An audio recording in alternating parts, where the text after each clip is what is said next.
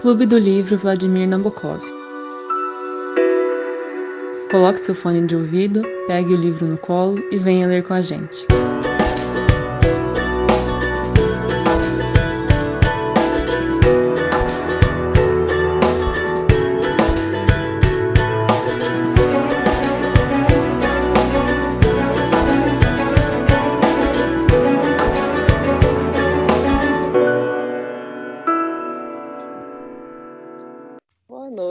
Queridos ouvintes.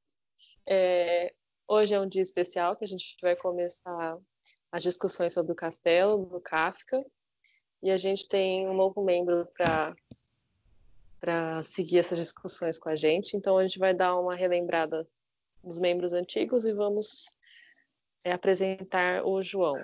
Então, primeiro eu sou a Carolina, eu faço medicina, tenho 22 anos e caí aqui de paraquedas. Vamos em ordem alfabética. Então, Fer agora.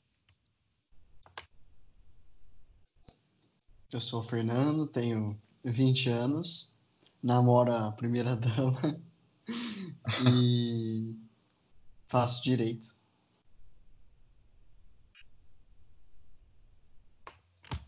Oi, Oi. eu sou o Gabriel. Sou eu mesmo, né, gente? É você, eu tô... que o Lucas estava mandando alguma coisa no chat, não deu para eu ver. É, então, eu sou o Gabriel, eu tenho 22 anos, também faço medicina e é isso, gente. Gosto muito de ler, gosto muito de literatura e vamos iniciar mais essa discussão, que eu acho que vai ser muito interessante também. Olá, eu sou o João Pedro, novo integrante desse grupo. É, eu também faço medicina na UFTM, tenho 22 anos também. E eu, e eu amo literatura demais, assim, sempre gostei e eu acho que eu sempre vou gostar e por isso que esse grupo aqui parece ser tão maravilhoso assim. É isso. Abraço a todos. E para completar a cereja do bolo, eu sou o Lucas, tenho 21 anos, também faço medicina, no mesmo lugar do Gabriel, da Carol e do João. E é isso, vocês já me conhecem. É nóis. Então, agora a gente vai iniciar as discussões sobre o castelo. É, nesses primeiros dias, a gente vai comentar do capítulo 1 ao capítulo 5. Eu É, ia sugerir o palestra que gosta tanto do Kafka para ele apresentar a obra, já que é uma obra não muito conhecida. Então, como eu não é, li muita coisa sobre a obra em si, eu posso trazer alguns dados adicionais para a nossa próxima discussão. O que eu vou falar aqui vai ser bem rápido e bem básico, só para a gente poder estabelecer o mínimo para saber né, algo sobre a obra. É, O Kafka é, um escritor, é, é um escritor tcheco, né? Dentre algumas obras dele estão é, A Metamorfose, que é uma obra curta, mas interessantíssima de ser lida. É, o Castelo, que é a obra que a gente vai comentar. O Processo. é, existe ainda, por exemplo, colônia- na Colônia Penal.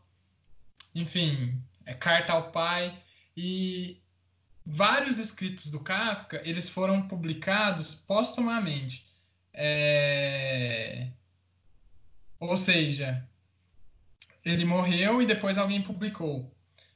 Quem publicou pelo Kafka foi o Max Brodmann. Max Brod, perdão. É, eu sempre é, falo o nome dele, penso o nome e falo o outro. É super engraçado, não sei se vocês têm isso também, com algumas palavras. Mas o Max Brod, que publicou os romances dele, que era um amigo do Kafka, o Kafka pediu para ele não publicar, queimar, e ainda assim o Max Brod publicou alguns, alguns livros né, do Kafka, inclusive o Carta ao Pai, que é um livro super privado é, do Kafka, que é uma carta direcionada para o pai do Kafka, né, o Kafka escrevendo algo super privado ali, o Max Brod foi lá e publicou. Então, tipo, é, é algo que a gente às vezes se sente até culpado de estar lendo.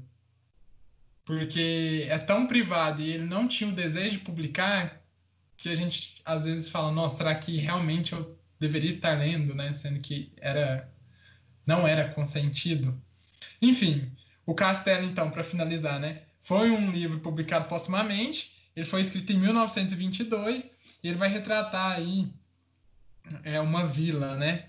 É, que a gente vai adentrar nessa vila com um personagem bem peculiar chamado K, simplesmente. Então, bora começar essa história. Isso que ele falou que não tinha preparado nada, ia trazer mais informações depois.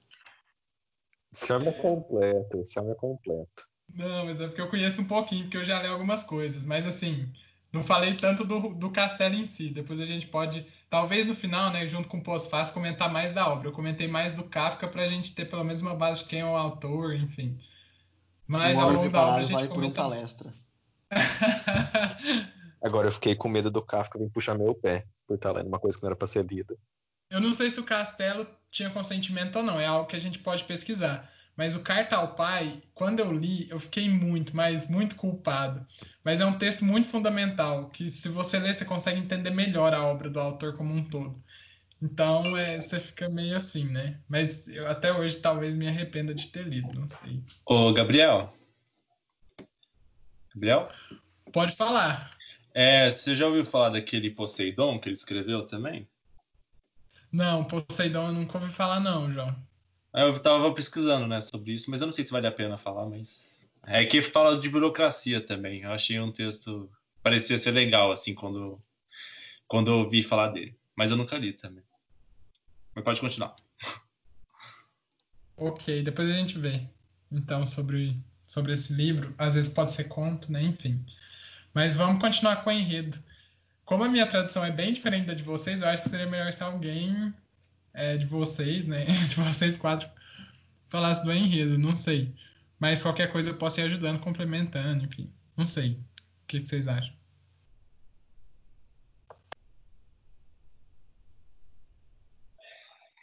Já que ninguém se manifestou, acho que eu vou começar. É... Então, o, é, o livro começa, como o Gabriel falou, falando sobre o, o personagem principal, que é chamado simplesmente de K. É até estranho você ter o personagem principal só com, com a primeira letra do nome, né? Só que isso deixa você um pouco é, curioso também sobre o nome do personagem. É, aí conta sobre a chegada dele numa aldeia que tem um castelo. E aí fala que ele chega num dia é, que já estava escuro, então ele nem conseguiu enxergar o castelo na hora que ele chegou. E ele foi simplesmente para o primeiro lugar que ele, para a primeira hospedaria que ele encontrou, encontrou para se para passar a noite. É, aí ele chegou lá na hospedaria, não foi muito bem recebido, né? Porque parece que é, lá eles têm muitas regras, você precisa ter autorização para estar na aldeia. E assim que ele chegou, ele já, já teve que mostrar essa autorização, que ele obviamente não tinha. Aí ele falou que havia sido chamado para ser o agrimensor da cidade. E aí o dono da hospedaria disse que não sabia nada sobre isso. Chegaram a chamar um outro homem, que eu não lembro o nome, Alguém lembra, gente, o nome do moço? Que era filho do. do Castelão, subcastelão. Eu acho que era Schwarzer, né? Schwarzer, uma coisa assim. É, isso mesmo. É isso mesmo. Uma coisa alemã. Schwarzer, é isso, é, achei aqui. Aí ele é, falou que ele não tinha permissão para estar ali, eles fizeram uma ligação telefônica para ver se, se permitiam, se ele realmente era o agrimensor. E após um pequeno é, problema que eles tiveram lá, você percebe que é assim, é uma, uma falha de comunicação. Falam que ele sim foi contratado para ser o agrimensor e ele consegue permissão para dormir lá na hospedaria. Se alguém tiver alguma coisa para comentar desse primeiro capítulo.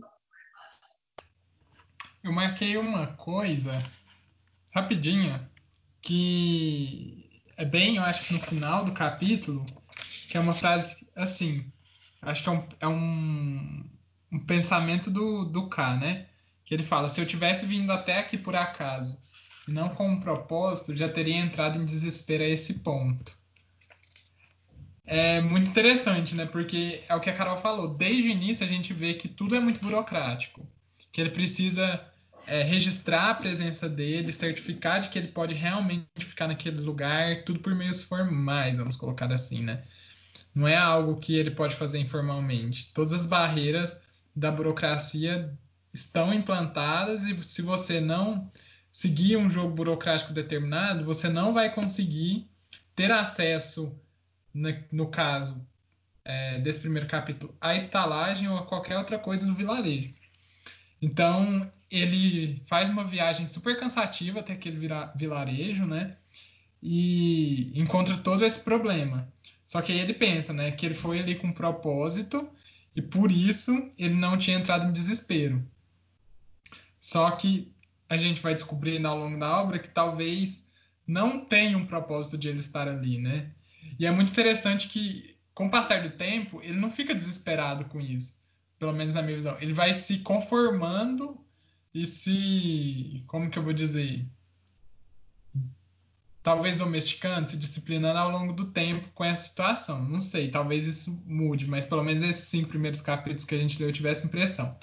E a última coisa que eu queria falar, para deixar depois vocês falarem, que o capítulo é grande, né, já define muita coisa, mas é, é a profissão dele. Ele é agrimensor, né? Eu não sabia o que era, eu fui procurar. Que é uma pessoa que vai demarcar, dividir terras, né? E eu acho que essa profissão que o Kafka escolheu pro, pro agrimensor K não foi à toa.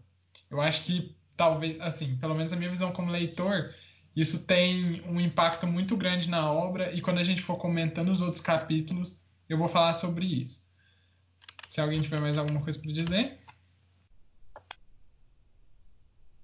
Eu percebi, na verdade, que eu pulei uma parte do enredo. Pulei não, né? Eu esqueci de acabar. Porque esse primeiro capítulo realmente é muito grande. E aí, é, ainda nesse capítulo, ele acorda no dia seguinte é, aí ele vai, ele consegue por fim ver o castelo, né? Que é um castelo assim que, apesar de todo mundo falar dele como se fosse um negócio inalcançável, ele parece não uma coisa tão grandiosa quanto eu, pelo menos, teria imaginado. É, se vocês puderem continuar, porque eu não lembro ao certo o que acontece depois. Ah, eu vou só fazer meu comentário antes de continuar com o enredo. É porque eu senti, assim, eu ainda estou bastante em dúvida sobre o nosso personagem, que de certa forma também é o narrador, né? Apesar de não é um. Não tá. Não lembro agora, mas assim, o narrador é ele. É... Como assim, se a gente estivesse dentro da cabeça dele, né? O narrador em primeira pessoa, mas não com um discurso direto, um discurso indireto. E eu, eu senti que em, em, diversos momentos tem uma malícia, é, alguma coisa errada com ele, sabe? Eu não consegui entender o que é. É pelo menos é o que eu senti lendo esses primeiros quatro capítulos e meio, porque eu não terminei os cinco. Mas ele. Vou dar um exemplo. É... Tem uma frase que ele fala assim: Então o castelo o havia designado agrimensor por um lado, isso era desfavorável a ele, pois indicava que no castelo se sabia tudo a seu respeito. As relações de forças tinham sido pesadas uh, e aceitavam a luta sorrindo. Então, tipo, quando ele fala que é agrimensor, eu achei, eu tive a impressão que ele só falou, tipo assim, ah, eu sou, sei lá, padeiro, qualquer coisa, e torceu pelo melhor. E na frase que o que o palestra leu, parece que ele tem algum motivo assim muito surpreendente para estar tá ali e não tá contando para ninguém. Mas pode ser só impressão minha, errônea, desses primeiros cinco capítulos, mas eu senti que tem alguma coisa errada com o nosso narrador. E não nos revela tudo. Eles nos, no, nos revela é, partes de verdades. Eu concordo.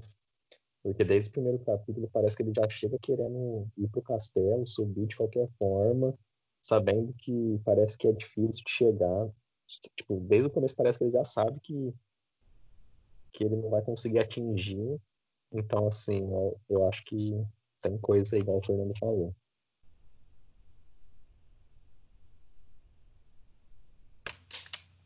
É, ok, né? É, é, eu, eu não sei, gente. Eu prefiro esperar para ver.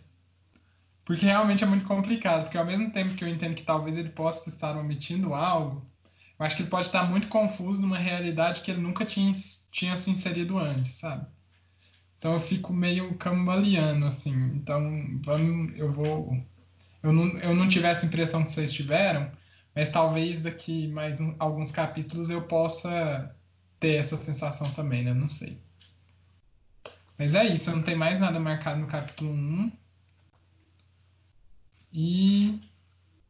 A Carol. Ter... Você terminou o enredo? Eu não lembro, Carol. Alguém mais quer comentar alguma coisa? O João, que não falou nada ainda. Eu tô suave. Eu não tinha acabado o enredo. É... Então, só para continuar. É, então ele ouviu o castelo, ele percebeu que parecia, na verdade, uma pequena é, aldeia com muros, mas que não era um negócio assim bonito, grandioso. E aí ele tentou chegar até o castelo. Então ele andou, ele tentava seguir um caminho. Toda vez que, quanto mais ele andava, mais parecia que ele estava distante. É, Aí ele encontra ainda no primeiro capítulo o professor, que parece que não dá muita bola para ele, porque, como você percebe, parece que os personagens que ele encontra na aldeia não dão muita atenção para ele e não querem conversa. Parece que é, eles têm medo de dizer alguma coisa que não poderia ser dita. E aí ele pergunta se o professor conhece o conde. E o, o professor diz que não. E aí você percebe que o, o K está tentando criar relações nesse lugar para se sentir mais seguro e ter mais acesso à informação. Aí. Vamos ver. Ah, ele, ele conheceu um velho camponês que já estava ficando de noite de novo e ele não, ele precisava voltar para o lugar para dormir. Para dormir, na verdade, não, né? Porque lá parece que era um dia de inverno e o, o dia tinha poucas horas de luz. Então começou a, a escurecer de novo, tinha muita neve no chão, estava difícil de andar. Então ele pediu para esse senhor ajudar ele a chegar no lugar que ele a voltar, né, com um trenó. E esse senhor leva ele até a hospedaria. Sem montar no trenó, o senhor vai a pé. Que, é, que para é. mim é super estranho. Parece que as pessoas têm medo dele. É, as pessoas. Isso eu achei muito interessante no livro. Que, ele fala, né? Que as pessoas parece que tem uma, uma coisa de egoísta, assim. Tipo, ele faz isso não de boa vontade para ajudar o K, esse cara do trenó, né? Esse velhinho do trenó. Mas ele faz também de de forma egoísta para tirar ele da visão dele, para para evitar que ele veja ele, tipo, tentando evitar o cara ao máximo. Isso, isso eu achei muito interessante, mas eu não entendi o porquê também de, dessa tanto tanta aversão ao outro, né, ao estrangeiro. Eu entendi mais do que uma versão ao estrangeiro, eu entendi como uma forma deles evitarem falar algo que não que não era permitido ou evitar criar alguma relação com uma pessoa com quem eles não deveriam ter essa relação. Então é meio que assim, tenho que manter os segredos é, aqui perto e as, na verdade eu tive uma impressão engraçada de ser meio que um, um lugar sem saída. Você, você chega, não entende direito o que está acontecendo, só que você não consegue sair ao mesmo tempo que você não é aceito. Não sei. É verdade. Concordo. É uma boa interpretação mesmo. Dá para talvez ir para essa escala do real, né, da xenofobia, Mas eu acho que isso que a Carol falou faz muito sentido, eu também senti. É como se eles tentassem proteger ao máximo o vilarejo, não falando nada sobre ele, nem dando algum indício, para que o forasteiro não se inserisse naquele meio, né? E não tivesse conhecimento e soubesse do que. Na, a, e soubesse da realidade na qual ele estava inserido, inserido. Eu acho interessante porque ao longo do livro pelo menos esses cinco primeiros capítulos, vai, vai me parecendo muito isso, porque todo mundo pode observar o K, todo mundo pode vigiar, mas ele não pode vigiar e perguntar e saber mais, assim, profundamente sobre é, o vilarejo, o castelo. Se ele quiser saber, ele vai ter que passar por cima, talvez, da autoridade de alguém, ou talvez do discurso de alguém, da concepção de alguém, do conselho de alguém. Ele nunca é, vai poder fazer espontaneamente com, como as outras pessoas fazem com ele, tendo legitimidade. Ele precisa cons conseguir a legitimidade dele por meio de alguma ação, talvez um pouco mais brusca. Não sei se vocês sentiram isso, mas eu senti muito. Mas é isso, gente.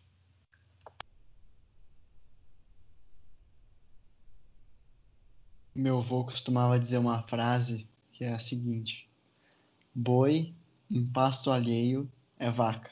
Então, resume um pouco o que o K está experimentando. Nossa, Fer. Eu fiquei muito chocado com esse ditado. É, meu avô é do interior do Paraná, então tem várias coisas que eu vou descobrindo com o tempo sobre ele. De boa, de boa. Mas vamos ao segundo capítulo, que eu tenho um comentário sobre o título dele. Eu não sou assim tão versado na religião católica, o palestra acho que é um pouco mais. Mas eles escolheram o título Barnabás, que no- é um personagem que é um mensageiro que entrega uma carta pro K, se não me engano, do prefeito, ou do próprio conde, não tenho certeza. Ferdinando, só uma coisa, eles traduziram como Barrabás? Barnabás. Ah, no meu traduziu como Barnabé. Ah, então tá. Jesus. Mas Barnabé, em algumas traduções, é o nome do santo mesmo. O Barnabás era, era um dos apóstolos, se eu não estou enganado.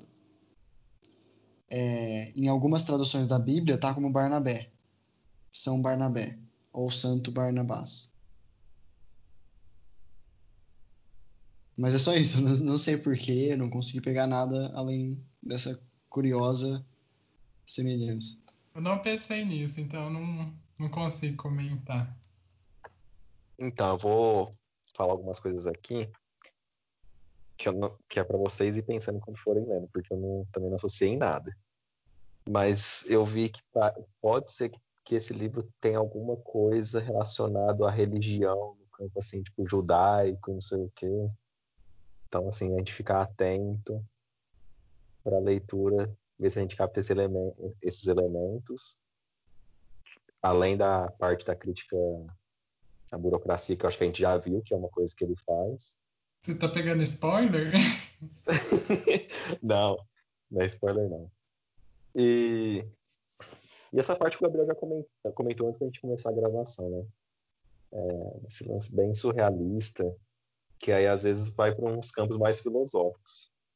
Aí já, já é mais interpretativo mesmo. Mas eu acho que, pelo que eu vi, tem algumas coisas assim que dá para levar pro lado religioso. E eu não sou católico, né? Então eu não tenho essas referências tão arraigadas aí como vocês têm. Quem quer comentar o enredo, gente? Segundo capítulo. Eu posso fazer um comentário rápido, assim, para sintetizar, para a gente passar para as discussões. Pode ser. Aí, se alguém quiser complementar, até para a gente construir junto. Mas o Barnabé, ele vai ser um mensageiro que vai chegar ali na pousada, né? Onde o Kai estava. E ele vai entregar uma carta como se fosse de um superior, né? Ali do vilarejo, do castelo. Não sei como eu posso dizer, tratar, não sei como que as traduções vão tratar. Mas é, falando né, sobre algumas coisas, é, do K, da relação que ele teria ali como agrimensor. E depois de um tempo, né, é, o K vai ler toda essa carta, enfim, e vai seguir o mensageiro, né, o Barnabé, até a casa dele. Até a casa do Barnabé. Ele não queria ficar na, na pensão, eu sinto esse instinto de explorar, né, de querer conhecer mais. Ele sai com o Barnabé, vai para a casa dele. Ali ele conhece a família do Barnabé, é, conhece a, a, a, irmã, né, a Olga, do Bar, a irmã do Barnabé, a Olga. E aí os dois vão para um bar, é, a Olga e o K, né? E nesse bar ele vai encontrar com uma terceira personagem que vai dar nome ao terceiro capítulo. Então, assim, bem resumidamente mesmo é isso, mas eu tenho algumas marcações, algum, alguns comentários para fazer no enredo. Uma coisa importante falar também é que o Caia é, receber alguns ajudantes hum, para conseguir realizar o trabalho. E os ajudantes seriam pessoas que ele já conhecia, enfim. Só que esses ajudantes dele sumiram, não apareceram. E quem apareceu no lugar deles foi dois outros rapazes que ele já até tinha visto na rua e que eram do vilarejo e assumiram a posição desses, é, vamos dizer assim, assistentes do K. Então ele no começo fica um pouco confuso, né? Cadê meus assistentes e tal? E aí eles, esses, esses, esse pessoal do castelo, do vilarejo, fala: olha, nós somos seus assistentes e você vai ter que trabalhar conosco. Então já tem essa imposição sobre ele. Nem o trabalho dele ele pode fazer com liberdade.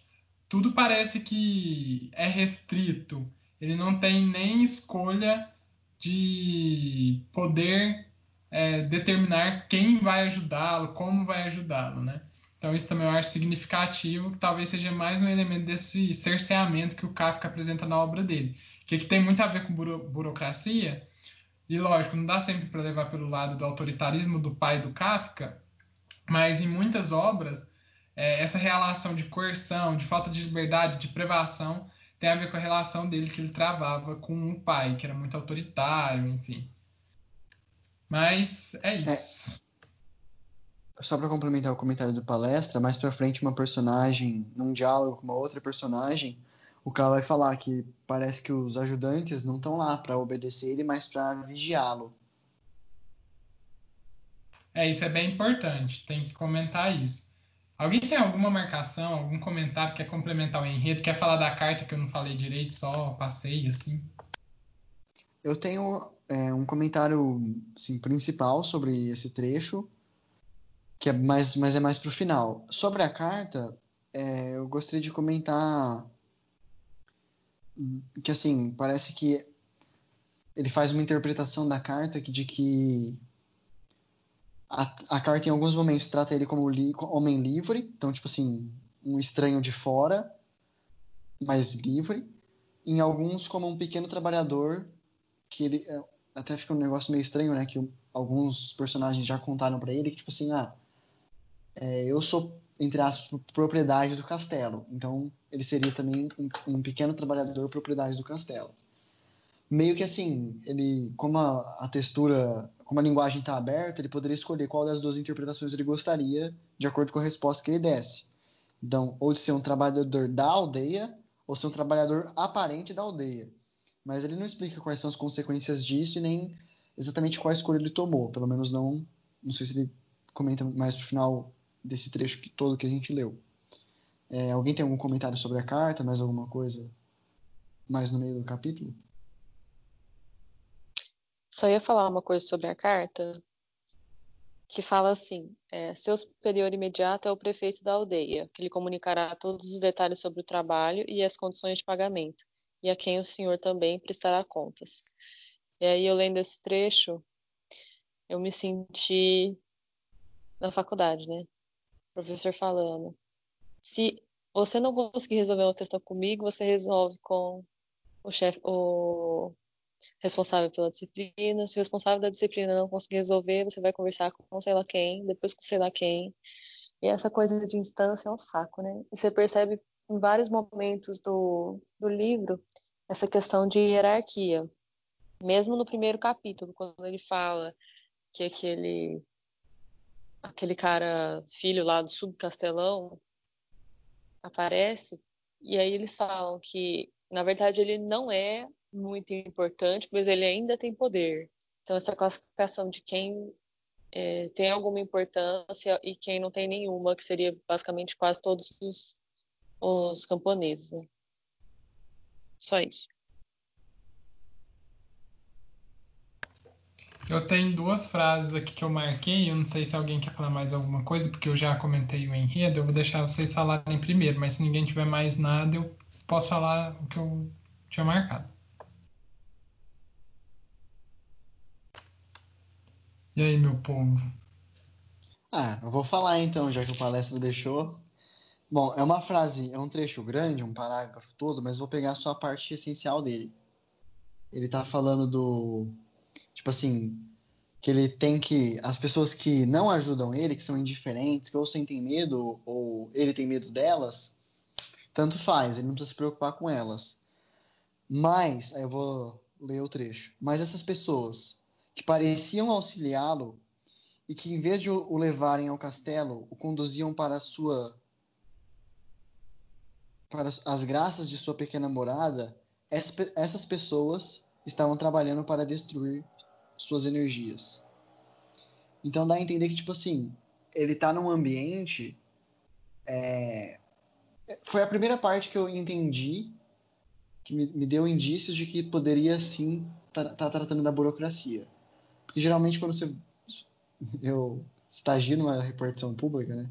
Se você vai numa repartição pública, é sempre assim: você vai, conversa com uma pessoa, a pessoa fala, ah, você tem que falar com não sei quem em tal andar. Aí você vai lá, fala com a pessoa, não, não, era lá mesmo onde você foi. Ah, mas a pessoa me mandou vir aqui. Ah, não, então vai, você... sabe, a pessoa quer te ajudar, mas ela acaba te atrapalhando, na verdade. Porque ela não tem a informação, ela passa qualquer coisa da cabeça dela, e você vai ficar zanzando, zanzando, zanzando, sem nunca chegar no seu objetivo final e dá a entender que o objetivo dele é o castelo. Então, assim, sempre que ele pede, ah, você pode me levar ao castelo? A pessoa fala, posso, claro, não sei o quê. Eles continuam conversando, ah, então vamos pro castelo? Ah, não, mas eu, se você quiser eu posso te levar para sua é, para sua hospedaria de volta, se não prefere, já tá tarde, não sei o quê, e ele acaba indo. Ah, vou te levar para minha casa. E ele acaba indo. Então parece que as pessoas que estão tentando ajudar, na verdade, só deixam ele cada vez mais longe do objetivo. É, que ele comenta isso várias vezes, né? As pessoas às vezes tentam me ajudar para me confortar e para me afastar daquilo que eu estou desejando. E quando elas, na verdade, resistem a mim, eu ganho forças para tentar chegar a, a realmente meu objetivo, né? Acho que ele comenta isso em algum ponto do livro. É, isso que a Carol falou, acho super interessante. E eu acho que a burocracia ela pode existir como forma de combater a corrupção, pode existir como forma de organizar é, a gestão, mas ela pode também servir como um dificultador. Foi justamente o que o Fernando até tocou um pouquinho na fala dele, de que às vezes, por exemplo, é, a burocracia, ao invés de facilitar, ela dificulta o acesso das pessoas aos serviços ou é, a, a acesso a qualquer fim, né? Ah, um exemplo muito grande disso é pessoas que querem acessar o sistema de saúde, por exemplo, querem algum medicamento, e aí é, várias pesquisas, né, vários artigos colocam que essas pessoas às vezes peregrinam por vários serviços de saúde até, enfim, conseguir realmente, ou por via administrativa ou por via judicial, conseguir ter acesso àquilo que ela gostaria de ter acesso. Então, assim, a pessoa começa procurando, sei lá, com o médico, aí depois tem que ir em tal lugar, aí depois tem que ir para outro lugar, aí é encaminhado para outro lugar. Lógico que na cabeça do profissional de saúde isso faz sentido, porque ele é um gestor de saúde. Agora, para a população comum, ela às vezes fica caminhando, caminhando, caminhando e não consegue nunca acessar aquilo que ela deseja, né? Que é um medicamento, por exemplo. E às vezes alguns gestores de saúde é, podem, ao invés de ajudar, tentar atrapalhar, às vezes para não onerar o Estado, às vezes para realmente resguardar né, a, a, questão de não gastar dinheiro público indevidamente, com algum medicamento, enfim, que não seja eficaz. Enfim, vários fatores. É, ou por negligência, ou por faltar um medicamento, mesmo ele sendo eficaz e ali não existir um medicamento, e, o, e, e ter alguém demandando, aí ele fala: não, você tem que buscar em outro lugar. E a pessoa vai para outro lugar, e, a, e, aí no outro lugar joga a pessoa de volta para o lugar que ela deveria estar, mas que a pessoa desconversou. Eu sei que é muito é muito talvez específico, mas é, é, um exemplo de como às vezes uma burocracia pode fazer com que as pessoas peregrinem por vários lugares e não tenham acesso àquilo que elas queiram, né? Só uma coisa, é... tem um trecho aqui que fala assim: K sabia que nenhuma obrigação realmente o ameaçava. Ele não temia isso, nem nada ali, mas temia a força desse ambiente desencorajador. Temia acostumar-se ao desapontamento. Temia a influência imperceptível de cada momento que passava, mas precisava combater esse perigo. Aqui, só uma coisa, é o que, ele, é o que eu tinha dito no início, né? Ele precisa, às vezes, tomar algumas posturas mais é, radicais, talvez, mais ferozes, não sei se posso dizer assim, mais intensas, para realmente não cair no, na zona de conforto de achar que a, na naturalização, né, de achar que a burocracia é assim mesmo, então não tem força para lutar contra isso, é melhor não nadar contra a corrente, é melhor fazer como está previsto. E aí é, se conformar, como muita gente se conforma, né? Não luta nem para melhorar, nem para garantir aquilo que necessita. Então, ele, ele diz aqui, né? Mas precisava combater esse perigo. Então, é uma luta sempre constante de não se conformar com as coisas, de não aceitar as coisas como elas estão dadas, né? E sempre buscar melhorias. E a última coisa que eu queria falar desse segundo capítulo é na, lá na última página. Desculpa que eu tô falando muito, mas é porque realmente eu gosto da ator. Perdão, Carol, perdão, Ferdinando, Lucas e João. João aqui, o primeiro dia. Eu não sou assim, João. Mentira, sou assim, mas. mas enfim. É... Que é uma frase assim, no, no entanto, lamentou ver que tais pensamentos obviamente demonstraram como ele temia as consequências de ser visto como alguém inferior, um operário comum. Aqui ele está falando que ele tem medo de ser visto como um operário inferior, um trabalhador comum, uma pessoa que não tem tanta relevância, justamente pelo cargo dele naquele ambiente não ser tão alto, por ele não ser uma pessoa de prestígio. Aí não seria diferente, né, meu povo? Surgiu aí uma polêmica na última semana de que o novo ministro da Educação teria mentido no currículo. Eu queria saber dos senhores. Por que, que as pessoas mentem no currículo? Por que, que elas não querem ser tratadas como alguém inferior, como um operário comum? E aí, para isso, elas vão lá e colocam que elas têm mais título do que elas realmente têm, né? Não, não, não foi só esse caso no governo, né? É, talvez a apuração desse caso ainda vai talvez ocorrer né, com o passar do tempo, mas aconteceu com a Damares e aconteceu também com o governador do Rio, né, o Witzel. Então, não é a primeira vez que acontece. E aí, vou deixar essa questão aí para os senhores conversarem. Eu tenho uma resposta bem rápida que é o seguinte: mentir no currículo é um costume nacional. Então, não é de se esperar menos dos nossos ministros, né?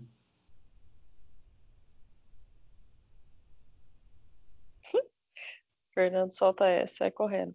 É, só ia falar que Bolsonaro tem dedo podre mesmo, né? Que pelo amor de Deus, o que ele põe. Mas sobre o currículo, é... ah, acho que é uma coisa deprimente você falar, porque se a pessoa consegue fingir ser algo ela não é, ah, sei lá, acho que ela perdeu a, amor à vida. Parece soltou uma, uma bomba aqui, né? Difícil de, de raciocinar. Também não sei por que, as pessoas mentem. Acho que é uma questão de status, né? Falar que é doutor. A gente até comentou já sobre isso, a questão do doutorado, que a Carol falou, que hoje em dia é, tá mais fácil de conseguir realmente do que era há algum tempo atrás, mas ainda tem um, um prestígio é, acadêmico em ser doutor, né? Apesar de estar mais fácil de conseguir. Então, Acredito que seja isso. E no caso do Bolsonaro, o tiro saiu pela culatra porque quando ele foi anunciar o ministro, ele quis anunciar se gabando do currículo do ministro. Então ele anunciou lá, Carlos Decotelli, pá, pá, pá, pá, pá, e enumerou todo o currículo do cara para falar, aí, ó, vocês não falam que eu, que eu tô me vendendo pro centrão? Tá aqui um cara técnico para vocês, um cara de currículo de gabarito. E aí, né, como a, a oposição tá para fazer oposição mesmo, não deixou barato, foi atrás de tudo. Agora o cara foi desmentido pela, pelo reitor né, da, da Universidade de Rosário. A FGV está fazendo uma investigação sobre o plágio da, na tese de mestrado dele. E fogo no parquinho. Você falou da questão de, de status, né? Eu vou mandar no WhatsApp para ele. Vamos continuar. Ah, ele voltou. Então você. Tá bom. Tá, beleza. Então a Carol fala e depois o João fala. E aí a gente termina esse, essa rodada de comentários. Com os Beleza. poderes da edição, nada vai acontecer. Ferdinando, o editador. Que era pra ser o Tá editor, mas eu prefiro o editador, porque eu sempre gosto de colocar mais sílabas. Tá bom. É, então, voltando, é, a questão. Vocês estavam falando dos que a pessoa coloca sem merecer o título, né? Mas a gente pode ver, eu já vi papel, assim, na faculdade mesmo, de pessoas se oferecendo para fazer TCC. Cara, você fez a faculdade inteira, você vai deixar o seu trabalho de conclusão de curso na mão de uma pessoa que você não conhece. Você vai pagar a pessoa fazer isso. Para mim é ridículo. Mas aí você chega a ponto de uma pessoa forjar um doutorado. Eu teria vergonha de colocar no currículo uma coisa que eu não fiz. Mas é, é o que a gente tinha falado, por exemplo, da questão de cotas. É você fingir ser algo que não é para ter privilégios de uma, de, de uma classe, né? E só para completar uma coisa que eu achei que era muito importante, que eu fiquei até triste, na verdade, porque foi o primeiro, se eu não estou enganada, primeiro ministro negro que ele colocou no governo dele. E aí, com todos esses escândalos que a questão, essa questão do doutorado levantou, meio que desmereceu uma classe. Fiquei bem chateada com isso. Eu tenho um comentário para fazer rapidinho antes de deixar o João falar. O... Tem um- uns comentaristas políticos da revista Piauí que eu gosto muito, e eles brincam, né, que o, o governo Bolsonaro falou que ia criar uma tecnocracia, colocar o Bolsonaro ia colocar só os melhores como ministro. Mas na verdade virou uma caquistocracia, que é o governo dos piores, que ele só indica gente com currículo furado, gente que só fala merda, tem que fugir do país. Então, nesse tom de fogo no parquinho, como diria o Lucas, eu passo a palavra pro João. É, então, gente, desculpa, desculpa ter caído da- agora há pouco, mas o que eu queria comentar é que eu não achei que foi à toa o Bolsonaro ter colocado um ministro negro justamente nesse contexto de racismo, sabe? Porque o Bolsonaro é uma, é um, ele tem umas atitudes muito, muito erradas, assim, meio pervertidas, assim, no, sentido moral, porque tá tendo um contexto é, político global de Black Lives Matter, é, de contra o racismo, e ele vai lá e coloca um ministro negro. E muitos bolsonaristas têm, fe- têm falado né, que ah, vocês falam que o Bolsonaro é, é a favor dos ricos, mas ele vai lá e concede 600 reais de bolsa emergencial. Aí depois agora ele fala, ah, você fala que o Bolsonaro é racista, mas ele vai lá e coloca um ministro negro. Então, aí eu também vi es- esses dias aí que ele falou que vai defender a democracia. E depois no outro dia ele ataca a democracia. Então, então são coisas muito parece bem arquitetadas assim, ou, ou são muito malucas assim, ao meu ver. Não sei interpretar direito. Mas é essa a minha contribuição sobre a bomba que o Gabriel deixou. Enfim, isso aí. como, como o Fernando falou no chat enquanto o João falava, sério, apesar dele ter umas atitudes muito burras, eu, eu não acho que ele seja de todo idiota. Eu acho que ele também é muito maquiavélico. As jogadas que ele faz é. Tem jogadas muito inteligentes. Não sei se sai da cabeça dele ou se tem alguém por trás pensando por ele, né? Mas acredito que, que o homem é um ordinário mesmo. Você é um acaso, né? Porque às vezes o acaso também ajuda. Nossa, mas eu, eu, então, no começo eu pensava que poderia ser, mas já teve mais de uma vez que isso acontece. Eu, eu acho Não, que ele é maquiavélico. Não, sim, eu tô falando em alguns casos, né? Quando a decisão é assim, super acertada e. Não, mas eu entendo. Depois de 20 anos na política, você pega o feeling, né? Senão, é. você tem que sair dela. É. Ai, ai. Ou compra as milícias. Opa, desculpa. falei, falei besteira aqui, retiro o que eu disse. Tô brincando. É, mas assim, gente, para fechar essa discussão, então, é, eu acho que essa luta desenfreada por, por, mostrar que você é super técnico no mundo de hoje, por ser técnico, você tem é, possibilidade de ser até melhor do que outra pessoa para tratar dos assuntos, isso faz com que muitas pessoas mintam no currículo, tanto por esse prestígio acadêmico, quanto por esse prestígio da população de te enxergar como uma pessoa que se dedicou, que lutou, que batalhou, que não desistiu que permaneceu muito tempo na universidade para fazer o bem para a sociedade, sabe? Só que a gente sabe que a universidade também está cheia de pilantra, né? É, não estou falando no caso do ministro em si, mas estou falando é, que muita gente está ali para muito mais para ganhar dinheiro principalmente quando a gente fala de universidade particular, né, do que para formar pessoas em si, né? A gente está percebendo talvez isso até melhor agora nessa época de pandemia. É... Enfim, então eu acho que tem tudo a ver com isso. A Carol até falou que muito e assim é, muito louco, né? Porque a gente tem que pensar que a nossa vida é única e que as nossas escolhas, os nossos trabalhos, tudo que a gente vai fazendo e formando ao longo da nossa trajetória, seja ela profissional, pessoal, tem que ter um pouquinho da gente ali, né? A gente tem que deixar na nossa marca.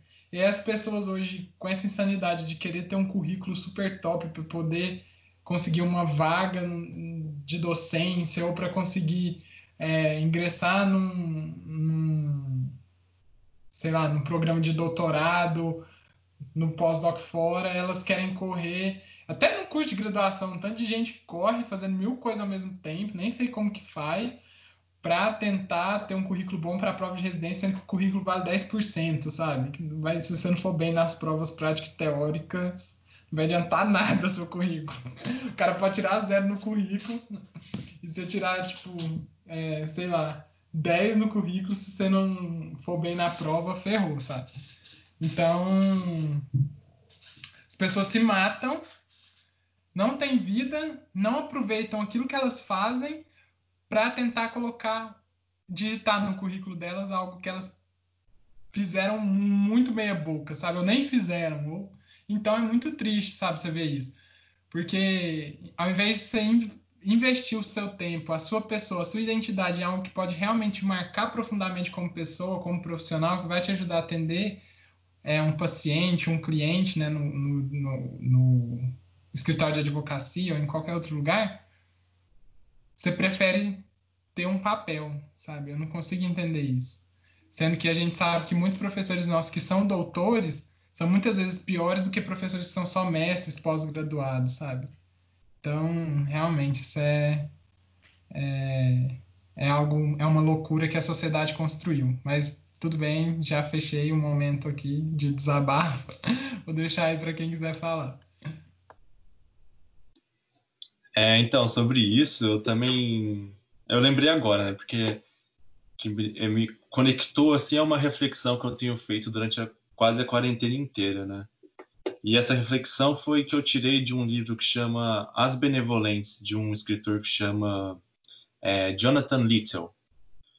E esse, esse livro fala sobre o nazismo sob a perspectiva de um nazista, de um oficial da SS, né? que é o exército nazista lá.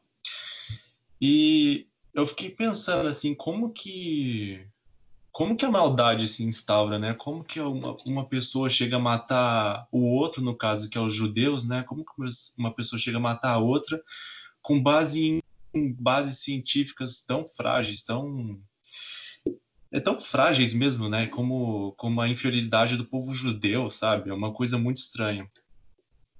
E uma das uma das respostas assim que eu tive é que lendo também o Carl Sagan, né, que é tem um livro muito top que chama, qual é o nome? O Mundo Assombrado pelos Demônios, que ele fala sobre sobre a pseudociência. E, e aí que chegamos aqui à discussão, né, de, de por que ter um nome importa, por que ter um título, um, um status importa, porque você basicamente você pode ganhar o mundo, você pode ganhar várias, vários seguidores. É, por exemplo, os craniologistas lá da, do século XVIII, que, que, falavam que crânio menor é, era dos africanos, logo eles eram inferiores. Então, tipo, com uma base dessa, você consegue justificar milhares de mortes, entendeu? Porque o povo é inferior, você tem que limpar, limpar o povo inferior com, com os argumentos nazistas e dos cronologistas daquela época, por exemplo. Então, quando você ganha esses títulos, tipo, ah, ele fez a teoria do, do craniologismo. Ah, ele fez a teoria dos judeus são inferiores com, com, com o carimbo de uma faculdade, por exemplo. Você, você ganha também a confiança de várias pessoas, que essa teoria sua é válida. E aí que está o perigo, né? Porque as pessoas não refletem sobre as teorias, elas simplesmente aceitam teorias e sem o, sem o método científico e aí isso que o Carl Sagan fala sobre a pseudociência, que são coisas que parecem ciências, mas na verdade não são. E aí você cai e aí você cai em vários genocídios, né? Bom, isso foi uma das reflexões que ainda estou pensando muito e que eu achei que tinha a ver, porque porque é uma coisa muito louca assim esse negócio de status e de e de títulos de universidades. Isso dá margem dá uma margem para atrocidades inimagináveis, na minha opinião. Enfim, é isso aí que eu tive para acrescentar.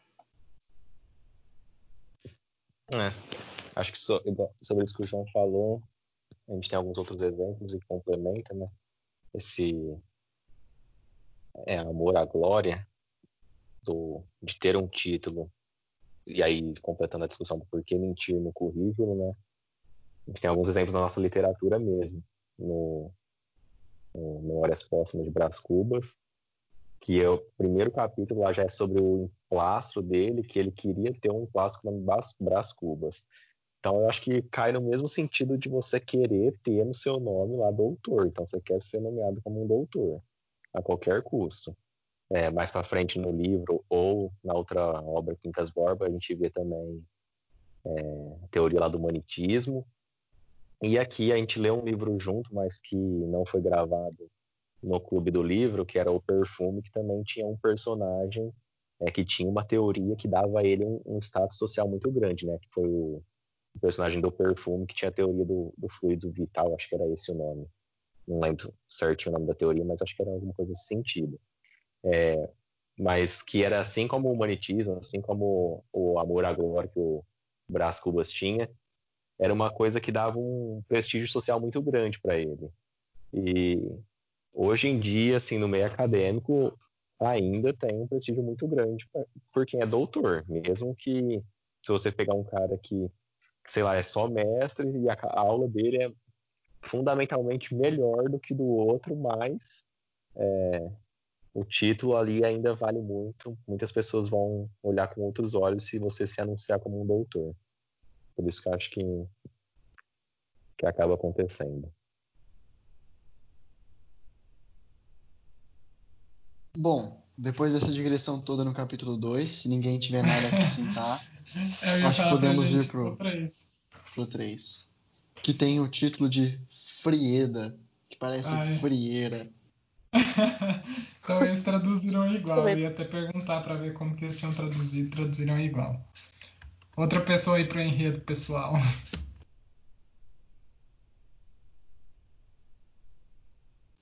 O trote do João vai ser fazer o enredo. Tô brincando. Nossa, velho, eu não lembro do capítulo 3, velho, pra ser sincero, porque o, o capítulo mais que mais me iluminou foi o capítulo 5, assim, que é aí que eu realmente estava entendendo o tom da obra, mas o resto, velho, foi, foi meio que um, um contínuo, assim, de coisas meio abstratas para mim. Então, eu não é, então, lembro. Eu tenho medo de começar a comentar o capítulo e, e falar coisas de outro. Mas, assim, vou falando, aí vocês vão me cortando e complementando, pode ser? Tá, pode ser. Lembra que eu parei no capítulo 2 que eu falei que o K e a Olga chegam no bar e que eles vão encontrar com uma terceira personagem Beleza. que vai dar o nome tá. desse capítulo. Ok. Então eles chegam nesse bar, igual o Gabriel falou, e aí lá tem essa personagem que é a Frieda, que ela é como se fosse uma atendente, né, ali. Ou, modernamente falando, uma barman, ela fica servindo as, as bebidas. É... E aí, o K ele fala sobre tipo assim ele fala não sei se ele fala não sei como que entra no assunto mas fala sobre o o, o cara que assinou a carta como que ele chama mesmo o nome é me fala acho que é clã não é clã clã fala sobre ele e ela fala que é amante dele e que se ele que se ele quisesse ela conseguiria mostrar ele pro, K através de. Cara, é, é, é, muito estranho isso. Eu não entendi muito bem ainda, mas foi o que tá narrando, né? Através de um buraquinho numa parede, não sei, ali do bar mesmo. E aí o K olha por esse buraquinho e vê lá o, o clã sentado numa cadeira, meio que dorme. É, aparentemente, é, tipo assim, não aparece para ele, mas depois ela fala que ele estava dormindo. Então ele tá ali nesse, nesse lugar, o K consegue ver ele por esse buraquinho é, e aí ela depois fala que ele está dormindo. E, mas mesmo ele estando dormindo, ela fala já que que ela tipo assim, ela meio que, que ele sabe que ela mostrou ele para ele, uma coisa tipo assim, sabe? Sabe que ela o traiu ainda. E, e aí vai se desenrolando e o Cabo é, toma ela como noiva. Tipo, no mesmo capítulo ainda, é bem, é bem doido é, toma ela como noiva. Depois, a Frieda expulsa todos os camponeses que, que estavam ali nesse bar, inclusive a Olga sai junto com eles. É, o K ele se esconde atrás de um balcão porque está chegando chega uma pessoa lá procurando por ele. E aí ela fala que ele não está ali, ele fala que tem que procurar. Ele se esconde atrás do balcão e o balcão é meio que como se fosse uma área responsa é, de responsabilidade da, da Frida, Frieda. Ela fala que, que ele não tá ali, ela finge que olha ali para baixo, dá até um beijinho nele, volta, fala que não tem ninguém. É... E aí o cara fala, ah, beleza, então depois eu vou procurar nos outros lugares. E aí, se eu não me engano, ele, ele sai de cena.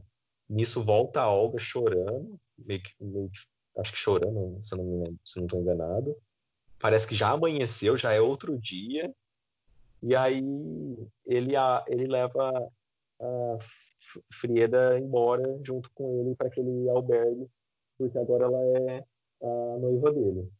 Se alguém quiser complementar, mas é, é bem doido. É isso, né? Falar que o clã é o superior do K, não sei se você comentou, não tô lembrado. O clã era o amante da Frieda, né?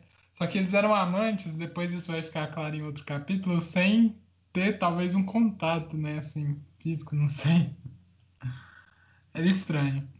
E tá, a Frieda era amante do clã, só que aí ela, o K, né, se oferece a ela, fala, ah, vamos ser amante nós dois, deixa o clã. E aí nessa noite ali no bar, os dois ficam juntos, viram amantes, e aí logo de manhã ele leva ela para esse albergue que Lucas falou. Eu achei esse capítulo o, simplesmente o mais viajado de todos, porque é, eu primeiro queria começar lendo um trecho da primeira vez que a Freda viu ele. Aí o narrador fala: Quando o olhar decidiu sobre K, pareceu-lhe que já havia resolvido questões relativas a K, de cuja existência ele próprio ainda não tinha nenhum conhecimento. Era esse olhar, porém, que o convencia de que elas existiam. É, Então, essa primeira relação pareceu muito estranha, na verdade, né? Muito fria, né? Logo que eu vi esse nome Frida, eu pensei em uma relação fria. E esse tempo que eles pareci, que eles ficaram juntos no bar também foi muito estranho, porque parece que eles só por eles terem, não sei se eu fui muito inocente a esse ponto, mas é, achei muito estranho eles terem ficado, ficado abraçados lá a noite inteira, porque ao meu ver não aconteceu nada. E aí no dia seguinte de manhã ele já tinha que ter virado, ele já tinha que ter ela como noiva, porque eles eram, já eram amantes.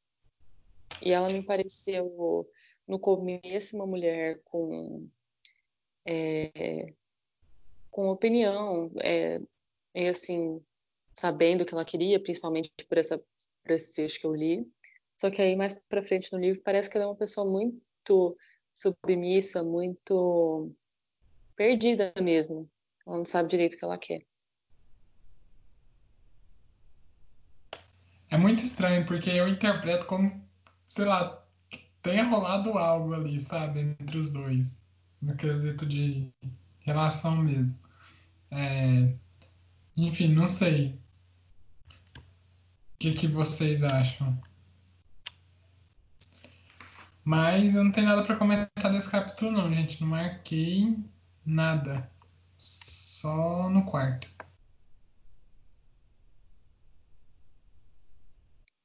Também não marquei nada, gente. Não marquei nada, acho que nada nos cinco capítulos. Então estou aqui só para ouvir e discutir. Podemos passar se não marcou nada. Não, eu só marquei no 4. Então emenda aí, Fernando, o enredo Tá. do 4 e fala sua marcação. Ah, aí basicamente depois disso que acontece, acho que eles voltam para um albergue que, é, eles voltam para o albergue que ele tava ficando. E a dona da estalagem do albergue vem conversar com eles. Com ele e com a Frida, Frida principalmente, né? E aí eles têm uma conversa muito muito doida assim, que meio que dá para até ensinar a lógica de argumentação, que um fica pegando os mínimos detalhes do que o outro tá falando e invertendo a lógica e mas assim, não faz muito sentido. É, mas um comentário que ela faz, ela fala assim: o senhor não é do castelo, o senhor não é da aldeia, o senhor não é nada.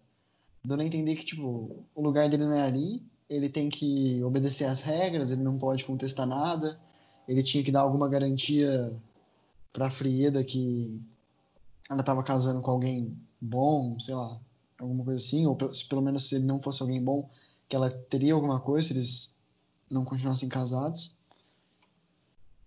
E aí ela dá um aviso pra ele no mais pro final do capítulo. Ela fala assim: "Fique consciente que o Senhor é o que menos sabe neste lugar e tenha cuidado. Aqui entre nós, a presença de Friedo protege de qualquer dano, por mais que abra livremente o coração." Então, tipo, eu não consegui entender direito o que ela quis dizer com esse aviso, mas é um, com certeza é um aviso tipo assim, ó, fique esperto, negão. Se você fizer pisar na bola, você sabe o que acontece. E a gente não sabe. E é basicamente isso no capítulo 4 que eu gostaria de destacar. Podemos ir pro 5? Alguém quer complementar alguma coisa? Ah, eu achei uma passagem legal aqui. É, vou falar aqui para vocês. É, certamente sou ignorante, a verdade permanece de qualquer forma, e isso é muito triste para mim. Mas existe também a vantagem de que o ignorante ousa mais, e por esse motivo quero, com prazer, carregar mais um pouco a ignorância e suas más consequências, enquanto as energias para tanto forem suficientes. Isso, sei lá, eu achei só legal, assim, não sei que discussão pode tirar disso, mas eu achei interessante desse, desse negócio de ignorante ser mais, mais corajoso do que os outros. Aí o João e o Fernando colocaram as frases que eu tinha marcado. Então eu vou só fazer um último comentário sobre o que o João falou, para a gente passar para o capítulo 5, que eu acho que ele é o que estrutura a discussão, né? De tudo. É... É engraçado que quando a gente deixa de ser criança e passa a ser adulto, né? A gente começa a ter alguns receios, né? Quando a gente é criança, é meio assim, vamos colocar ignorante, entre aspas, por não saber de algumas coisas. A gente é, anda na terra descalço, a gente É porque eu sou do interior de Goiás, viu, gente? Então a gente é, vai pra chuva sem guarda-chuva e corre na chuva. E assim, um adulto, a primeira coisa que ele pensaria se ele visse uma chuva é: opa, vou pegar um guarda-chuva, vou pegar, sei lá, uma capa, ou vou pegar meu carro, né, para aqueles que têm condição, para eu não me molhar. E essa racionalização da vida né, vai fazendo justamente que com o passar do tempo a gente vai perdendo a coragem de fazer as coisas por deixar de ser ignorante, porque a gente fala, ah, se eu fizer isso, vai dar isso, então eu preciso me proteger contra isso. E aí você começa a racionalizar demais, e de tanto racionalizar você fica estático. Porque qualquer coisa que parece que você vai fazer pode ter 1% de chance de erro, e você não quer errar, porque sua razão não pode errar. E aí você fica imóvel, você não tem coragem para fazer nada. É... O Hamlet, mais uma vez voltando a ele, é muito interessante, porque à medida que ele vai racionalizando na peça, ele vai perdendo a coragem do ato instintivo que ele queria fazer, que é matar o tio. É, por um motivo do tio dele ter matado o pai dele, né? E o pai dele ter aparecido para ele como um fantasma e, e ter pedido vingança. E aí ele começa a pensar, ah, mas será que realmente meu tio matou? Será que realmente isso aconteceu? Será que eu não só vi um fantasma do meu pai? Será que realmente o fantasma do meu pai apareceu para mim? Ele vai racionalizando e vai perdendo a coragem de fazer o ato. E aí toda a peça é em cima disso, né? Ser ou não ser, fazer ou não fazer. Mas é, isso que o João colocou é muito legal e eu acho que a gente com o passar do tempo vai ficando menos ignorante, mais medroso, sim, por saber dos perigos do mundo, né? Depois que quebra. E com relação amorosa, a mesma coisa, né? Depois que quebra a cara também, você já fica um pouquinho mais esperto ali, sabe onde que tá pisando, enfim. Mas é isso, meu povo. Nossa, pode crer isso aí da. Por exemplo, a gente que faz medicina, assim, tanto que a gente vê as doenças e tal.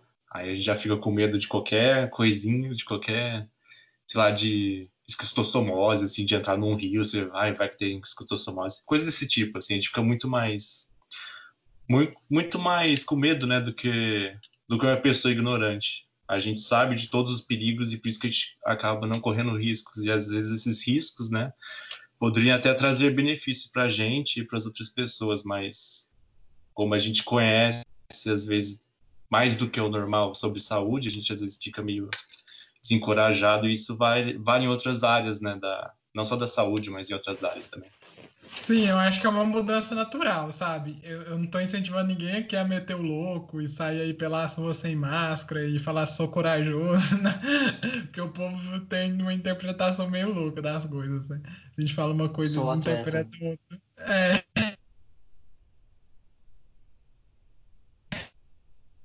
outro sair que tô beleza, não é isso, né? O que a gente está falando aqui é um processo realmente que acontece, é natural. Não quer dizer que você ter consciência é pior ou melhor. Só quer dizer que vai, você vai, às vezes, cercear algumas coisas. Isso vai te ajudar em alguns momentos a se proteger, realmente vai ser, benefic... É, vai ser algo benéfico para você, mas em outros momentos vai te privar e vai ser algo maléfico. Então, às vezes você vai ganhar, às vezes você vai perder nem quem ganhar, nem quem perder. Vai ganhar ou perder. mas, mas, enfim, vocês entenderam. Tipo, o que o João falou faz todo sentido. A gente, como médico, a gente sabe dos perigos, então a gente toma mais cuidado. Às vezes isso vai é, prejudicar, às vezes isso vai beneficiar. Então é difícil, assim, tem que saber ir dosando para não ficar nem tão medroso a ponto de não fazer nada, mas também nem tão corajoso a ponto de fazer umas besteiras muito loucas, né? Justiça. Felizes são os ignorantes. É. Ou como diria no Matrix, a ignorância é uma benção. É, o Lucas sempre diz essa frase, ignorância is bliss. é que nem o Aristóteles falava, né, velho? Caminho do meio é o perfeito, é a virtude. Só para terminar com isso. Exatamente. E o quintão aí, gente? Quinto capítulo é igual o quinto período lá na UFTM. Cheio de. O negócio é ser do centrão. Centrão, eita, nós. Meu comentário foi intempestivo, que assim que o João falou, eu fui tentar ligar o microfone aqui, eu me embananei todo. Aí eu acabei interrompendo a fala do palestra. Foi mal. Não, mas é porque o quinto capítulo aqui, eu, eu tava fazendo uma comparação que é igual ao quinto período da UFTM, que é o período que você aprende quase tudo em um, em um curto espaço de tempo, né? Então. Nossa, não aprende nada, né? Aqui no livro eu consegui aprender, foi onde realmente eu entendi as coisas. Vamos ver como que vai ser na universidade. Mas enfim. E aí, gente, quem vai comentar esse capítulo aqui pesadíssimo? O Fernando, eu acho que não terminou de ler, né? Mas se você quiser começar comentando, Ferdinando, pode ser também. Ou o Lucas, que não marcou nada, né? Pelo menos para ele poder falar um pouquinho.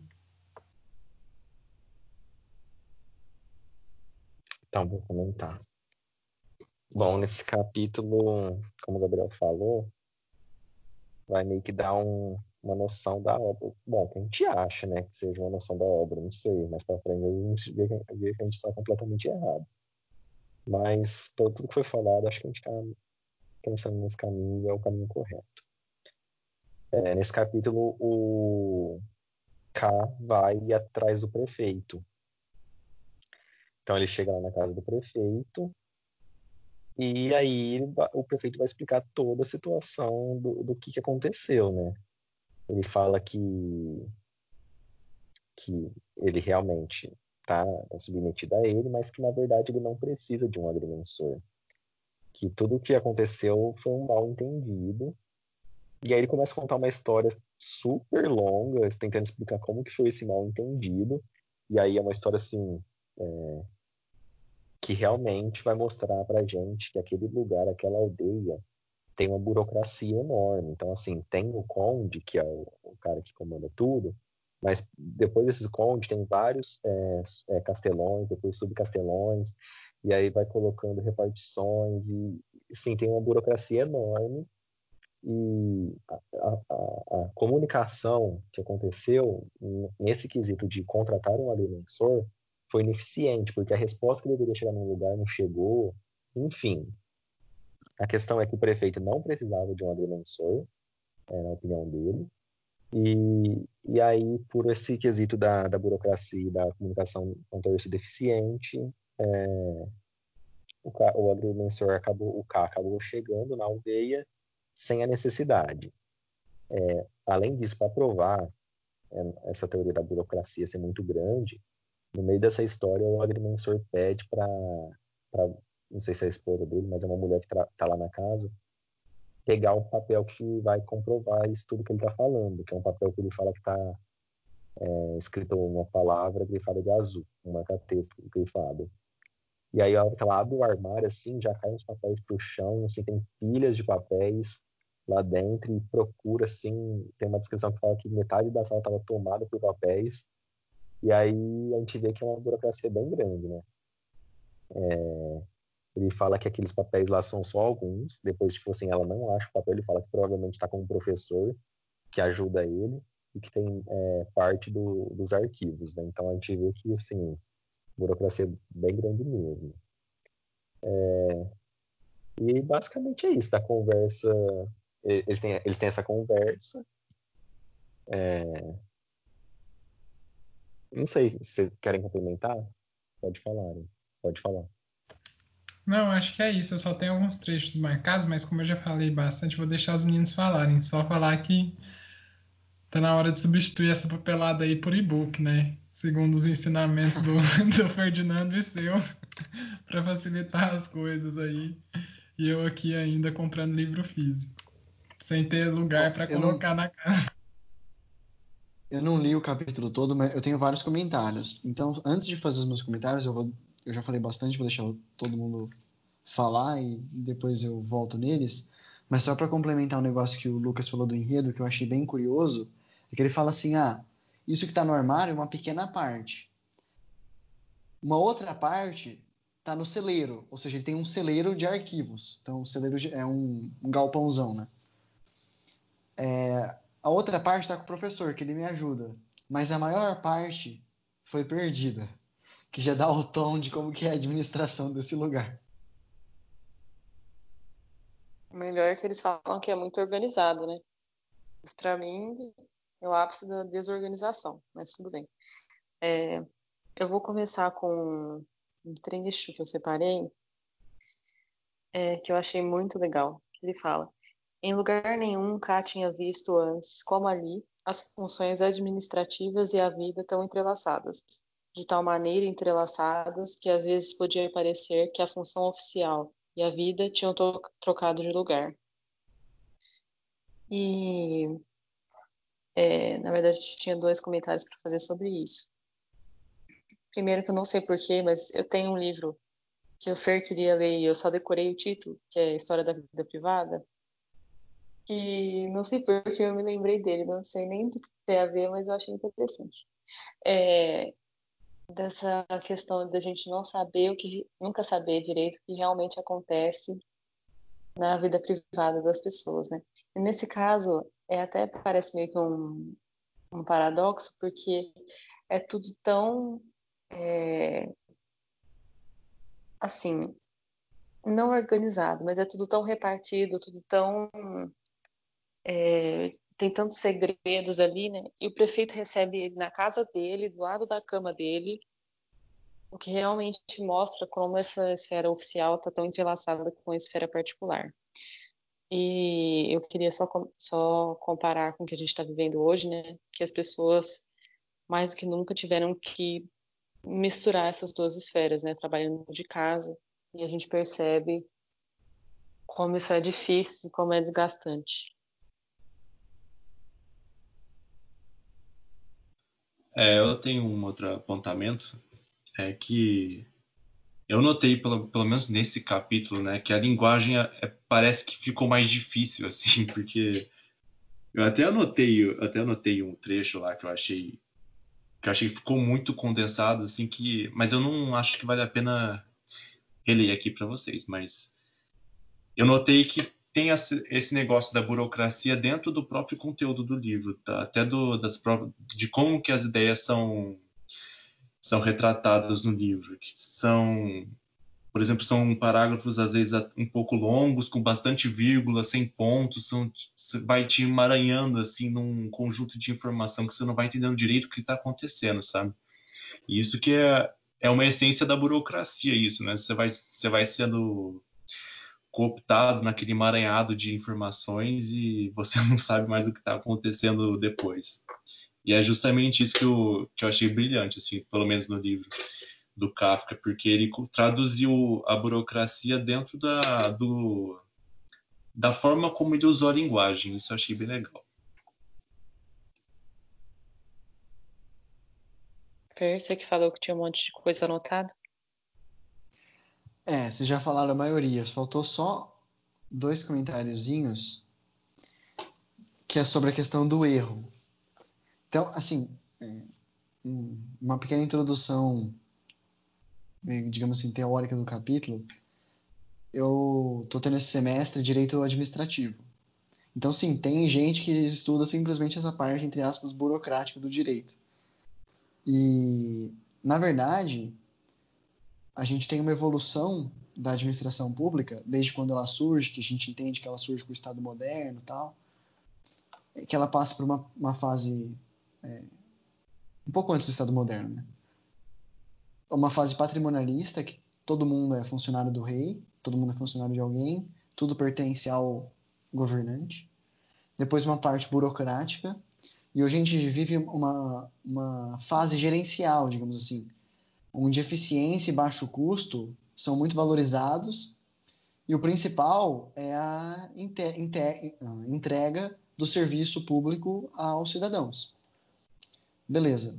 Fazendo esse parênteses, dá a entender que a administração, nesse caso, que está aparecendo no livro, a administração pública do livro, talvez pelo momento que o Kafka escreveu, ele está pensando num momento que, assim, é uma um modelo burocrático, a fase burocrática, mas com resquícios patrimonialistas. Então, tipo assim, isso daí que ele fala das repartições, não sei o que, de cada um tem sua função, não sei o que, sei o que lá, isso é típico do sistema burocrático.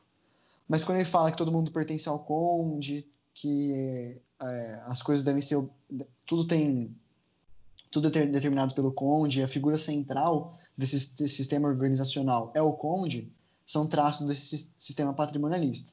E, na verdade, é sempre assim: um sistema, a nova fase sempre tem resquícios do anterior. Então, hoje a gente está no gerencial, mas aqui no Brasil, pelo menos, em uma parte do mundo, mas ainda assim tem resquícios burocráticos muito grandes e resquícios patrimonialistas também muito grande aqui no Brasil. Mas enfim, feita essa introdução toda, ele pegou um ponto que eu acho que é assim, central dos problemas do direito administrativo e que ele coloca no livro, foi a última parte que eu li, que é a questão do erro. Porque tudo o K, a vida do K só foi, digamos assim, alterada, ele só está lá porque houve um erro. Aqui assumindo, né, que ele realmente é um agrimensor, como ocorreu e não tomou lugar dessa pessoa, desse agrimensor que foi chamado. É uma possibilidade, ainda não descartei. Mas ele fala que é, uma repartição pública não responderia a outra se existisse a mínima possibilidade, se eles percebessem que um erro estava sendo investigado. E aí ele pergunta, Ué, mas não existe nenhuma autoridade de controle? Ele responde, existem apenas autoridades de controle. Evidentemente, elas não se destinam a descobrir erros no sentido grosseiro da palavra, pois não ocorrem erros. E mesmo que aconteça, mesmo que aconteça um, como no seu caso, quem tem o direito de dizer de forma definitiva que é um erro. E realmente, assim, não existe uma definição, do, digamos assim, jurídica do que é erro. É, pelo menos cada área tem a sua, sei lá, no direito civil é uma percepção equivocada da realidade, mas assim, é um conceito que uma percepção falsa da realidade. Mas assim, é um conceito que ele é circular, né? Porque tá, definir o que é erro, mas o que é falso. Para definir o que é falso, talvez precisaria definir o que é erro. Então não se ajuda muito.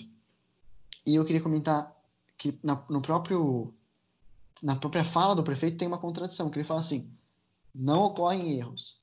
E mesmo que aconteça um mesmo, como no seu caso, então tipo assim, ó, não acontece, mas aconteceu, mas esquece essa esse pequeno fato, é um ponto fora da curva.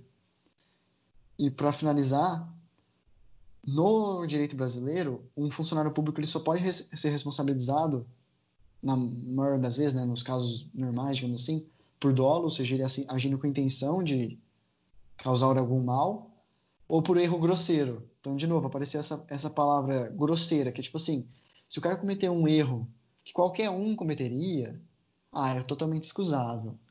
Tem que ser um erro muito grande para a gente poder falar alguma coisa de responsabilização, como no caso aqui. Então, assim, basicamente era isso. Eu queria trazer essa frase para discussão, trouxe essa introdução um pouco mais teórica da minha, da minha área, mas é porque eu estou estudando para a prova de quarta-feira. Por favor, à vontade. a obra na literatura, contextualizando a obra no estudo, hein, Ferdinando? Muito bom. Vou colocar na prova. o Kafka ele era, ele era formado em direito, né? Ele escrevia, o pai dele eu acho que não aceitava muito bem esse fato. É, queria que ele fosse realmente né, um advogado, funcionário público e tal. Ele queria ser escritor. Enfim, na verdade, existem divergências sobre isso, mas de uma forma geral, o pai dele talvez não aceitasse tão bem essa carreira de escritor que ele queria traçar. Queria que ele se encaixasse, né? Talvez aí como uma pessoa de. Não sei se eu diria uma vida estável, talvez, que a escrita talvez tenha uma vida mais instável, né? Alguns escritores tiveram um, uma vida muito instável, como Dostoiévski, mas talvez um, o funcionarismo público seja mais estável. Eu, eu só queria terminar, eu só tenho mais um comentário, os meninos já comentaram tudo que eu tinha marcado. Essa parte do erro, o Fernando falou, a Carol também comentou. O João também comentou, então tudo que eu marquei vocês comentaram. O que eu queria fechar aqui é sobre aquela questão da profissão dele como agrimensor, como eu vejo isso dentro da obra, e sobre aquilo que o Fernando até tinha falado um pouquinho antes, dos assistentes dele sempre vigiando ele, e unir essas coisas. Vou começar por esse último fato, porque toda hora parece que os assistentes dele estão ali e estão presentes. Ele nunca está sozinho. Ele nunca consegue fazer as coisas, parece que sem ser observado por alguém, né? É... E aí, quando ele vai conversar com o prefeito, o prefeito chama os assistentes, ele fala que está incomodado, mas o prefeito fala: ah, não tem problema, deixa eles ficarem aí. Quando ele está conversando com a Frieda e com a mãe dela, também os assistentes estão lá. Então, todo momento ele se sente sufocado pela presença dos outros que ficam observando ele. Parece que é um cenário tão coercitivo, tão de privação de liberdade, de, de ausência de privacidade externa, né? Porque toda hora as pessoas estão vigiando o corpo físico dele, o material, o que ele está fazendo, como ele está, quem ele é que tem hora que até eu me sentia sufocado, sabe? Me deixa sozinho, deixa eu falar o que eu quero, deixa eu falar o que eu penso, deixa eu me expressar fisicamente como eu sou, sabe? Parece que toda hora tem alguém prendendo ele e não deixando ele ser quem ele é, e enfim, sempre observando o que ele faz. E aí tem um comentário de um professor, eu não, não sei se é um professor, não sei se é um jornalista, eu acho que o nome dele é Flávio. Depois eu posso pesquisar que eu esqueci agora, gente. Perdão. É, mas tem um vídeo dele, eu posso até mandar para vocês na Casa do Saber, que ele fala, que ele fala assim, ele vai comparar o Kafka com o Harari. O Harari é o autor que a gente vai até ler um livro dele no, no na nossa lista, né? Foi a Carol que colocou, que é o Sapiens.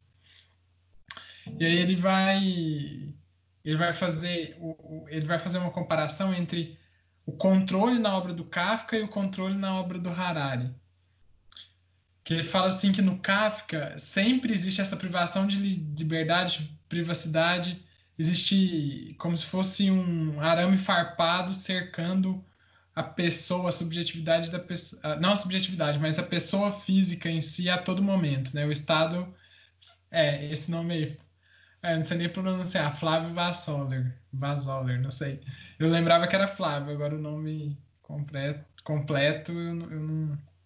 Eu tinha esquecido. Na verdade é porque eu nem sei pronunciar, gente. Então, né, pra poupar a vergonha, eu não tinha falado. Tinha falado Flávio. É, mas, enfim. O, o Kafka, ele mostraria esse cenário para a gente, né? De a pessoa ter uma privação de liberdade tão grande fisicamente, ter é, uma restrição muito grande fisicamente. Só que os personagens kafkianos, eles conseguem, em um momento, ver que essa liberdade que eles não têm no mundo físico, eles podem ter no mundo subjetivo e introspectivo. Então, eles pensam assim, tá, tudo bem, eu não posso ser livre no mundo físico porque as pessoas vão estar tá me observando, a burocracia, o Estado, meu pai, minha família vai estar tá me observando a todo momento, mas dentro de mim mesmo, no mundo subjetivo, no mundo que é só meu, eu sou livre. Ninguém pode me controlar dentro de mim mesmo. Porque eu penso que eu quero, eu, eu consigo conceber os pensamentos que eu desejo e tenho uma subjetividade inteiramente minha. O que o Flávio ah, não vou falar o nome dele inteiro, gente. eu, eu, não, eu não sei pronunciar. É, depois eu vou colocar no Google tradutor para a gente ver como que o Google pronuncia. O que o Flávio coloca é que o, o Harari vai estender essa questão de privação de liberdade do Kafka para até mesmo sujeito introspectivo. Então, que na sociedade atual, né, porque o Kafka escreveu Castelo em 22, né, o, o, Harari escreve para a sociedade contemporânea. Então, fazendo esse comparativo com a sociedade contemporânea, o Harari vai falar que até mesmo o mais íntimo de nós hoje, ele consegue ser controlado e consegue ser administrado por instâncias exteriores a nós.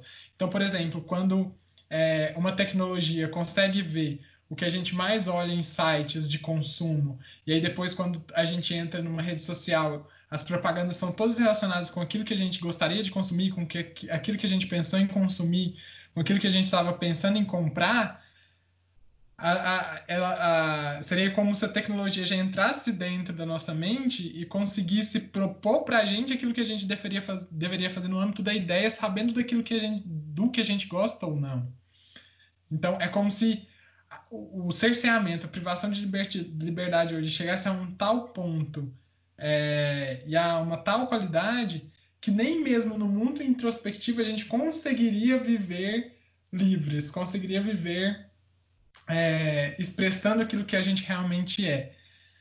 E tudo isso talvez controlado muito por uma questão de desenvolvimento da, da neurociência e aplicação disso em marketing, propaganda, em várias outras coisas, como o Lucas fala, a propaganda é a alma do negócio, né? Então, tudo hoje é muito personalizado. E ele até chega a comentar no vídeo. É, parece que eles conhecem mais a nós do que nós mesmos. Então, às vezes fala assim, ah, eu nem estava imaginando que eu precisava disso e aí apareceu um anúncio do que eu realmente precisava, sabe? Então eles conhecem nós anteriores a nós mesmos, os nossos, o que a gente deseja, o que a gente quer, o que a gente pensa. Então é muito louco. E ele fala que os leitores do Kafka vão olhar com saudosismo para a época, época kafkiana, que pelo menos a subjetividade, o pensamento era livre. Hoje nem isso mais, né? Então, e aí só para comentar com a profissão dele para fechar, que eu sei que eu me estendi, mas o agrimensor é quem demarca as fronteiras, né? Então é, é como se ele falasse assim: isso aqui vai até aqui pronto. E ele não pode demarcar as fronteiras da vida dele. Ele não pode falar, olha, eu quero ter esse espaço aqui para mim e não quero que você participe desse momento agora porque ele é um momento meu. Eu estou demarcando esse espaço e colocando ele como individual. Não há essa possibilidade. Quem demarca os espaços para ele durante todos esses cinco capítulos que a gente viu é o vilarejo, é o castelo, que fala, olha, se você quer ficar aqui, você tem que fazer isso. Para você conversar comigo, tem que ser na presença de tal pessoa. Ele nunca consegue demarcar e ter essa liberdade física, né? Porque aqui a gente ainda está falando do Kafka. A gente fala assim, eu vou demarcar e eu sei o que eu posso fazer com o meu corpo físico. Não. Você sempre vai estar tá subjugado a uma burocracia externa a você. E aí, gente, pode falar o que for. O livro pode ser chato mesmo, mas é genial. Então, é, é isso que eu tinha para comentar, meu povo. Eu acho que acabamos, né? Também acho. Então... Mais alguém quer falar alguma coisa? É, eu acho que eu tenho só mais uma coisa para acrescentar, desculpa estender tanto.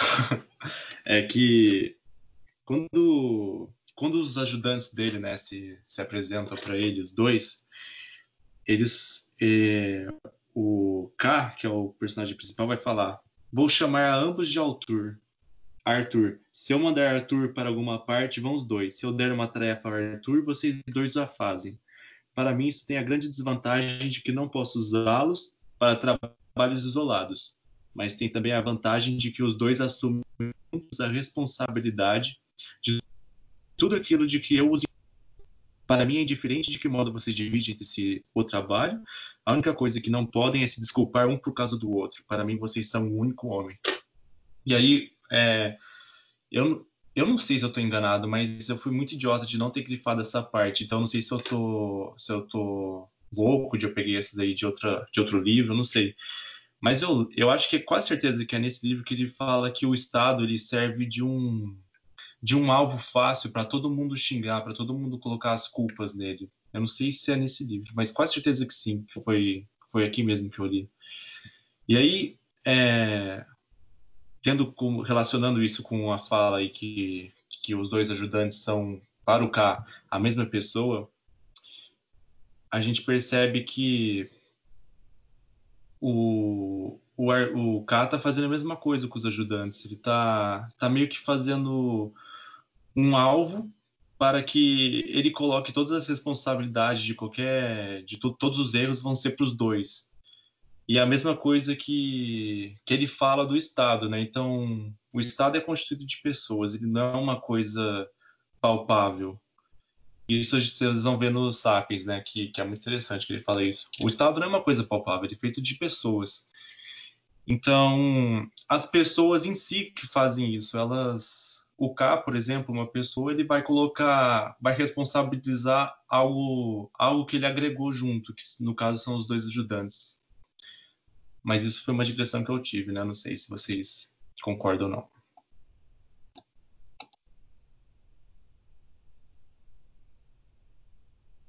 É, eu acho que assim, complementando o que você falou, é interessante, eu tinha é, marcado esse texto, esse trecho, mas não para trazer aqui na discussão. Mas ele faz justamente o oposto do que acontece com um funcionário público, né, entre aspas.